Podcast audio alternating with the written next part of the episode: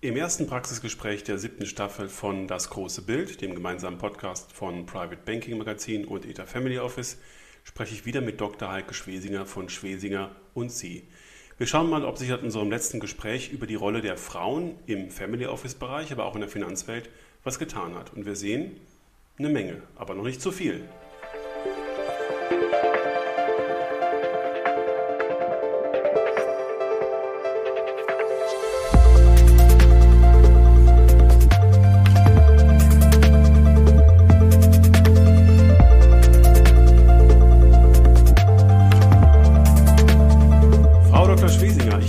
Zweiten Mal im großen Bild herzlich begrüßen. Ich freue mich, dass Sie dabei sind. Vielen Dank, dass ich wieder dabei sein darf und, und herzlichen Glückwunsch äh, zu der Entwicklung Ihres Podcasts. Dankeschön. Ähm, das ist übrigens eine Zahl von heute. Wir haben in der letzten Staffel 6000 Hörer gehabt. Vielen Dank dafür. Dafür, dass wir so äh, einen Fachkram machen, ist das gar nicht so schlecht, finde ich. Ähm, und äh, das, äh, der Dank gilt auch Ihnen. Wir haben nach unserem ersten Gespräch in der ersten Staffel viel Resonanz bekommen und sind nach der letzten Staffel nochmal dafür gerügt worden, dass wir zu wenige Frauen in unserem Podcast haben. Und äh, wir können jetzt heute erörtern, Frau Dr. Schwesinger, ähm, ob wir was erreicht haben mit unserem ersten Gespräch, ob es Verschiebungen gab, ob sich was verbessert hat. Aber vielleicht lassen Sie mich mal einsteigen mit einer kurzen Beobachtung aus Ihrer Perspektive, wie sich denn das Zusammenspiel zwischen Männern und Frauen in unseren Berufsbildern, die wir hier beleuchten, also dem ähm, banknahen Bereich, dem Family Office Bereich, ähm, entwickelt hat mit Blick auf die Homeoffice-Situation durch Corona. Der Affenfelsen ist jetzt virtuell. Ähm, männliche Erfolge werden anders zur Schau gestellt. Es riecht nicht mehr nach Testosteron. Irgendwie funktioniert das Zusammenspiel jetzt anders. Wie ist das aus Ihrer Perspektive? Da haben Sie natürlich völlig, völlig recht. Und ich finde diesen Ausdruck des digitalen Affenfelsens eine sehr, sehr gute äh, Kreation, weil den gibt es natürlich immer noch. Und wenn man mal ganz praktisch sieht, dass es Situationen äh, gibt äh, in diesen Videocalls, wo eben Kinder stören, die kleine Sophie möchte ihr Eis oder der kleine Jan will sein Auto wieder montiert haben, dann hat man doch den Eindruck, dass Frauen anders und ich möchte mal sagen, auch in aller Regel souveräner mit der Situation mhm. umgehen ähm, als Männer. Aber das ist eine mehr, mehr praktische Beobachtung jetzt. Was man natürlich in, insgesamt sehen muss, dass sich die äh, die, die Führungspositionen zu Hause wieder mit neuen Stakeholdern äh, verhandelt werden müssen. Mhm. Und da habe ich den Eindruck, dass häufig äh, das, was sich eigentlich, was abgesprochen war, was geregelt war, wer holt wann, wen vom Kindergarten und so, dass das doch wieder jetzt situativ geregelt wird und Frauen da in aller Regel doch wieder in die familiäre, in die familiäre Rolle viel stärker zurückfallen ähm, als, als Männer. Und ähm, das ist sicherlich was, was wo man wieder arbeiten muss, äh, dass man da wieder ein, ein anderes äh, Miteinander findet. Ähm, was insgesamt, glaube ich, eine, eine, Beobachtung ist, die jetzt ähm, nicht nur auf Family Offices zutrifft, dass Unternehmen ja auch und in der Banken- und in der Finanzwelt ja auch große Anstrengungen machen, muss man sagen, und ja auch teilweise schon erfolgreich sind, wirklich Frauen zu stärken, äh, sichtbarer zu machen mhm. und vor allen Dingen auch zu vernetzen. Und wenn wir jetzt sehen, dass eben diese äh, äh, Homeoffice-Situation einfach wieder die Frau und die Männer auch in ihren Silo zurückbringt, dann werden sie natürlich, dann verschwinden sie wieder und all die informelle Kommunikation, ja. die sie sonst eben haben, die so wichtig ist in solchen mhm. Bereichen, äh, die, die entfällt. Und äh, das ist was, äh, was ich langfristig eigentlich als das Schwierigste sehen würde, das wieder, wieder herzustellen. Das ist was, was ich aus meiner ähm, Brille auch feststelle, dass die Impulse für alle fachlichen Berufsrichtungen, so im Banken- und Family Office-Bereich von außen, die spontan stattfinden, äh, wirklich fehlen und ähm, jede Denkstruktur irgendwie so ein bisschen verengt erscheint, was auch richtig schade ist. Also egal ob Mann oder Frau und äh, dass natürlich der, ähm, das Alpha-Tier, das jetzt im Homeoffice sitzt und Videokonferenzen hält, durchaus auch zeigt, dass es einen anderen Chef hat ähm, nämlich äh, seine Frau, die jetzt zu Hause das Sagen hat. Genauso oh, wie Sie es auch geschildert haben. Ja. Lassen Sie uns doch mal kurz ähm, Revue passieren, Frau Dr. Schwesinger, was wir erreicht haben, seit wir das letzte Mal gesprochen haben. Das ist so etwa eineinhalb Jahre her. Ähm, wir haben ähm, hier im Podcast, so kann ich zumindest sagen, auch in meinem äh, Umfeld, wenn ich die ganzen Finanzdienstleister und ähm, Berater ähm, beobachte und äh, Revue passieren lasse, wie viele Frauen dazugekommen sind, eigentlich nicht so viel ähm, erreicht. Da gibt es also noch viel Luft nach oben. Und äh, Sie haben äh, selbst auch gesagt, dass Sie in Ihrem äh, Bereich ein Netzwerk angestoßen haben und äh, da eine Plattform geschaffen haben. Wo sehen Sie denn uns da gerade auf dem Weg, dass äh, sich so eine gewisse Parität im äh, Finanzbereich, im Family Office Bereich entwickelt? Grundsätzlich ist das ein Trend, äh, der natürlich sehr nach oben zeigt äh, aus Frauensicht, äh, den ich auch für unumkehrbar halte. Sie sehen es ganz konkret in der Wirtschaft jetzt durch die Einrichtung der Frauenquote, mhm. die kommen, der, der Vorstandsquote, die, die kommen wird.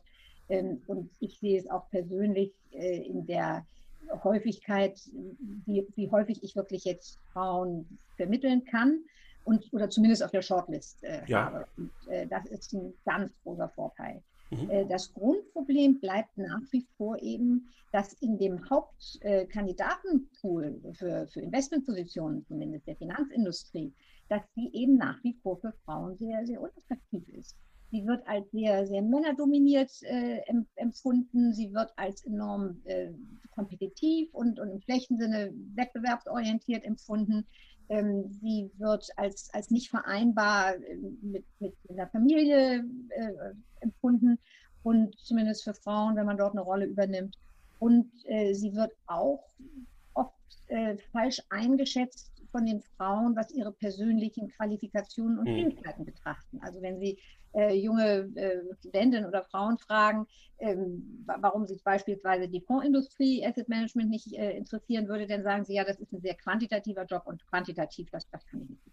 Und das ist sehr häufig eben eine, eine Fehleinschätzung. Und ähm, deswegen glaube ich, dass die Anstrengung oder dass es einfacher wäre, eben natürlich dann auch für Family Offices äh, mehr Frauen zu finden, äh, wenn man ein bisschen die Botschaft ändert und, und kommuniziert, dass äh, die Finanzindustrie eben nicht nur das clevere Managen von, von Geldströmen oder das clevere Managen von Risiko ist, sondern eben wirklich die Verantwortung für das Vermögen der Gesellschaft. Und wenn man ähm, diese, diese Botschaft wirklich auch lebt dann, dann glaube ich, äh, hätten wir da viel mehr Frauen, die es attraktiv äh, fänden.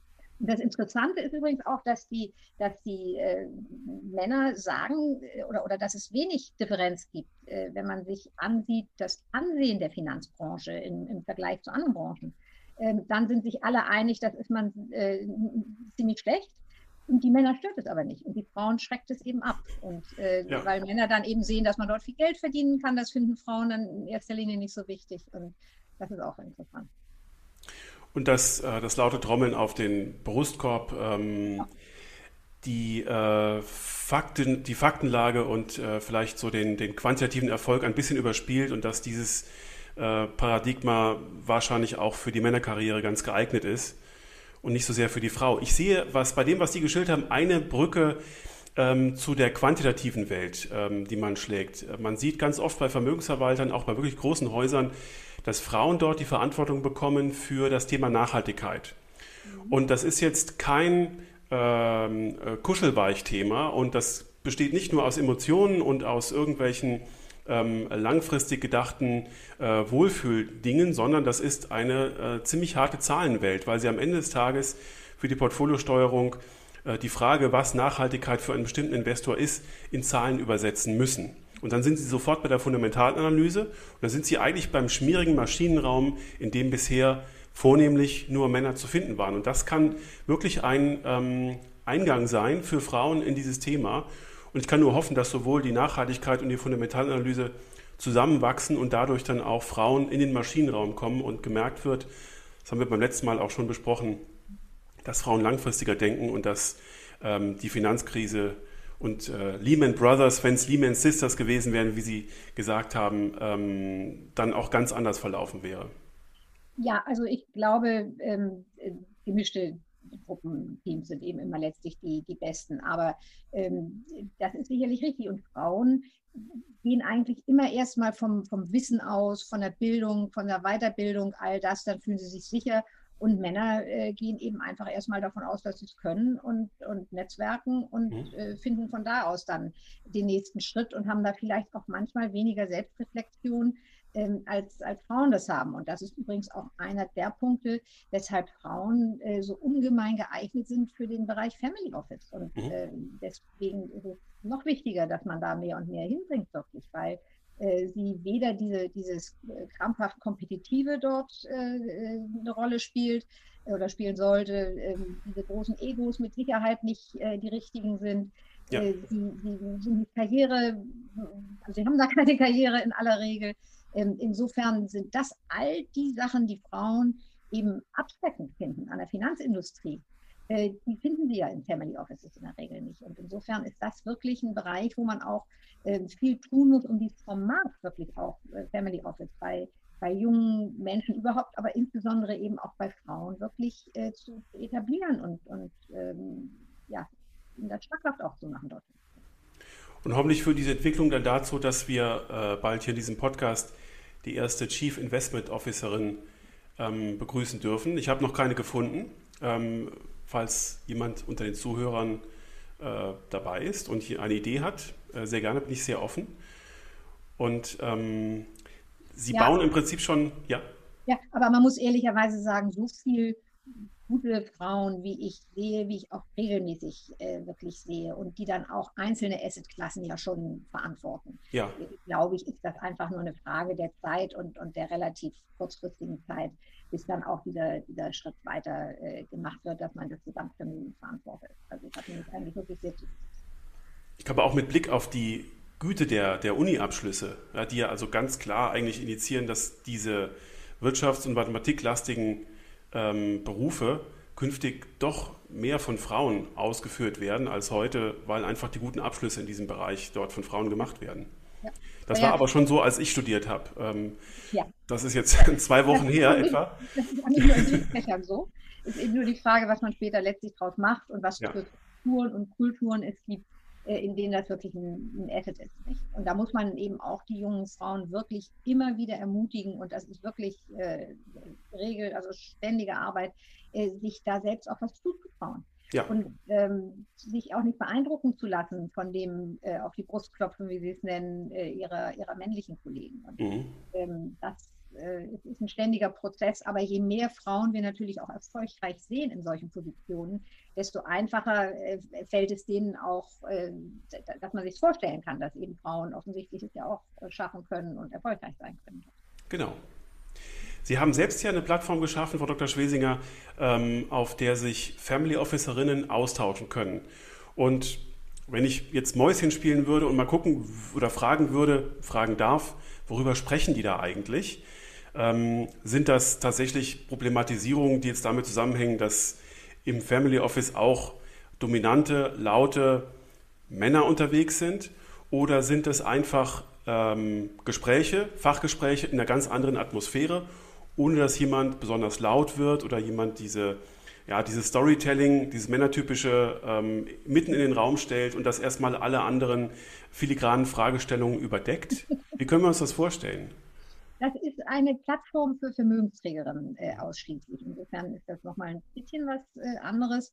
Und wir unterhalten uns da wenig über Männer, um mal ehrlich mhm. zu sein.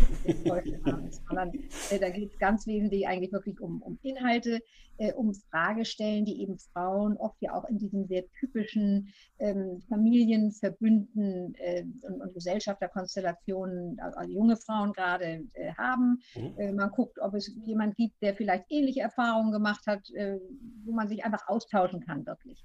Und das Thema, was sicherlich äh, nach wie vor das Vorrangige ist, das ist das Thema Nachhaltigkeit. Ja. Ähm, das ist einmal die Frage, dann natürlich als eigene Family Office zu sagen, ähm, äh, ich, also als Information, Transparenz zu schaffen über Produkte, über Entwicklung, ähm, äh, über all das. Ähm, dann die Frage aber auch, äh, wie, wie, weit ist das realisierbar wirklich äh, mhm. für mein Vermögen? Also kann ich drei Milliarden ausschließlich nachhaltig irgendwie äh, anlegen? Äh, das ist ja auch eine Diskussion. Und das, was dann die, äh, der, der, der schwierig oder vielleicht der schwierigste Teil sogar ist, dass dieses Thema eben auf die, nicht nur auf die Tagesordnung, sondern wirklich oben auf die Prioritätenliste äh, gesetzt werden muss. Ja. Und wenn wir äh, uns mal davon ausgehen, oder, oder die Erfahrung ist, glaube ich, unsere aller Erfahrung, dass gerade die, äh, die junge Generation dieses Thema eben als enorme als enorm wichtig und am wichtigsten vielleicht sogar empfindet. Äh, dann sind das natürlich Konstellationen und, und ich spreche jetzt nur mit Töchtern äh, durch das Format eben, äh, wo die sich durchsetzen müssen durch äh, gegen oft sehr dominante, sehr erfolgreiche Väter, ähm, die das Thema vielleicht nicht oben auf ihrer Prioritätenliste in dem Zusammenhang haben. Und das, äh, das sind sehr spannende, sehr spannende Diskussionen. Und das ist genau auch meine Beobachtung. Und ich finde daran deswegen auch so spannend, weil wir die Initiative für die nachhaltige Umsetzung von großen Vermögensanlagen ja aus dem Treasury-Bereich kommen. Also aus dem Unternehmensbereich, in dem Treasurer große Pensionsvermögen, große Firmenvermögen verwalten. Und da als Männer sehr früh auf die Idee kamen, ähm, Vermögen sehr strukturiert und sehr mathematikbasiert nachhaltig auszurichten. Und auch hier kann man wieder vielleicht hoffen auf eine Zusammenkunft und auf einen Schulterschluss oder eine Annäherung, kulturelle Annäherung ähm, die Frauen dann vielleicht auch in den Maschinenraum, mehr in den Maschinenraum der Treasurer bringt. Denn wenn ich äh, an meinen Verband Deutscher Treasurer denke und an die Veranstaltungen dort, da sind ähm, eigentlich nur Männer. Das ist, das ist schade. Das ist wirklich schade, weil ähm, genau die Idee, ein solches Unternehmensvermögen so ähm, strukturiert und so vorsichtig zu managen, eigentlich viel mehr zur Philosophie oder zur zur äh, Mentalität einer Frau passt, wie wir sie im letzten Podcast auch besprochen haben. Ja, bin ich total bei Ihnen. Wobei ich für die großen Unternehmen nicht so skeptisch bin, ehrlicherweise, weil wir doch da wirklich so, die Zahlen sich so gut äh, entwickeln und wir gucken im Moment ganz enorm auf die Führungspositionen natürlich oh. mit allen Statistiken, aber da tut sich wirklich, das sind nicht immer die Riesenschritte, aber es, jeder Schritt geht in die richtige Richtung. Ja. Und insofern bin ich da eigentlich wirklich zuversichtlich, dass wir da in, in fünf oder, oder zehn Jahren wirklich ein viel, viel durchmischteres Bild eben auch an solchen Positionen äh, haben werden. Ja. Wir haben eingangs schon so ein bisschen beleuchtet, wie sich die Arbeitsbedingungen der Frau unter Corona gerade verändert. Ähm, die Wahrnehmung der Menschen, mit denen man spricht, ist natürlich eine ganz andere ähm, als bei einem persönlichen Treffen. Wir konferieren jetzt hier auch über Video. Äh, und ähm, das, das verschiebt ja schon so ein bisschen die ähm, Zusammenarbeit. Stellen Sie sich Teamkonferenzen vor. Ähm, man äh, guckt erstmal, wie der Kollege eigentlich wohnt, äh, was ist da im Hintergrund und wie sieht der aus, dass, wenn der sich zu Hause... Dass der in Hawaii da ist, dass der in Hawaii wohnt, wusste man gar nicht. ja, oder man fragt sich, wo er das Hintergrundbild runtergeladen hat. und ähm, äh, wie die sich anziehen und wie die klingen, das ist ja, das, das ist, verändert ja wirklich ganz, ganz viel. Ähm, abgesehen von dem, was wir schon besprochen haben, dass jeder so ein bisschen in seinem Silo alleine bleibt und die informellen Gespräche nebenbei ähm, ausbleiben, leider. Aber wie beobachten Sie das denn? Ähm, äh, wird sich da sozusagen in einer gemischten Runde die Frau tendenziell stärker durchsetzen können oder ist das dann nochmal eine Einschränkung, eine Schwächung? Also ähm, da gibt es interessante Studien, äh, wie nicht anders zu erwarten, natürlich relativ hm. schnell, äh, beispielsweise über die Stimme. Äh, und das ist ja, wenn wir jetzt äh, in diesen Videocalls ja auf ein paar Zentimeter Bild und Stimme beschränkt sind, ist das ja ein sehr, sehr wichtiges äh, Medium. Ja. Und durch die, die großen Datenmengen, die durch diese Videocalls äh, hin und her geschickt werden, dünnen die Anbieter die Frequenzen aus. Mhm. Und das geht, äh, das ist sehr asymmetrisch zulasten der Frauen, weil dadurch die Stimmen dünner werden, ja. damit weniger äh, kompetent, weniger ausdrucksstark, weniger charismatisch. Und äh, das ist sicherlich äh, nichts, was Frauen äh, dann, dann hilft in dem mhm. Fall. Das ist ja spannend. Ich hoffe, dass es bei diesem Gespräch anders ist, falls es doch auch so ein bisschen klingt, dass meine Stimme kräftiger ist. Wir nehmen das Gespräch auf meinem Rechner auf. Ähm, das nur für alle Kritiker, die das dann nachher ähm, auch ähm, analysieren. und äh, wenn wir jetzt mal äh, Ihren Berufsalltag anschauen, Sie organisieren Recruiting-Prozesse, Sie suchen junge und erfahrene Professionals für äh, Family Office-Positionen zum Beispiel, auch im Finanzbereich. Wie stellt sich das aktuell dar? Hat sich da Ihr, Ihr Vorgehen und die Art, wie man Kandidaten aus Ihrer Perspektive, auch Ihrer Perspektive der ähm, Auftraggeber beleuchtet, stark verändert? Ja, schon, weil natürlich das persönliche Treffen in, in einem ersten, also das erste Treffen ist eigentlich nie ein persönliches Treffen, sondern immer ein, ein, virtuelles Treffen. Und wir wissen alle, dass, äh, dass die, um sich wirklich einen Eindruck zu bilden von jemand, brauchen wir mehr als diese paar Zentimeter. Insofern äh, Ausschnitt seines ja, Bildausschnitts. Mhm. Insofern ist doch das, das persönliche Treffen, was am Ende natürlich stattfinden muss. Und ich bleibe auch dabei, dass das, das muss man haben. Man kann nicht irgendwo hingehen und sagen, ich habe die Leute nie wirklich getroffen. Umgekehrt würde ich es auch nicht tun ähm, äh, ist, ist doch manchmal noch, noch, eine, noch eine Überraschung. Ja. Ähm, oder, oder anders eine Abweichung, sagen wir mal so. Was ich aber feststelle, was sehr äh, positiv ist jetzt, äh, gerade im Bereich Family Office, wo wir ja oft Familienverbünde haben, die nun nicht mehr alle in einer Stadt äh, mhm. sitzen, oder selten ja eigentlich, dass durch diese hybriden Möglichkeiten, die man dann hat, äh, dass eben einfach viel mehr Familienmitglieder teilnehmen können. Und äh, das ist wirklich was sehr Positives, sodass sie plötzlich einen wesentlich breiter ähm, aufgesetzten, äh, eine viel breiter aufgesetzte Meinungsbildung äh, haben können. Ja.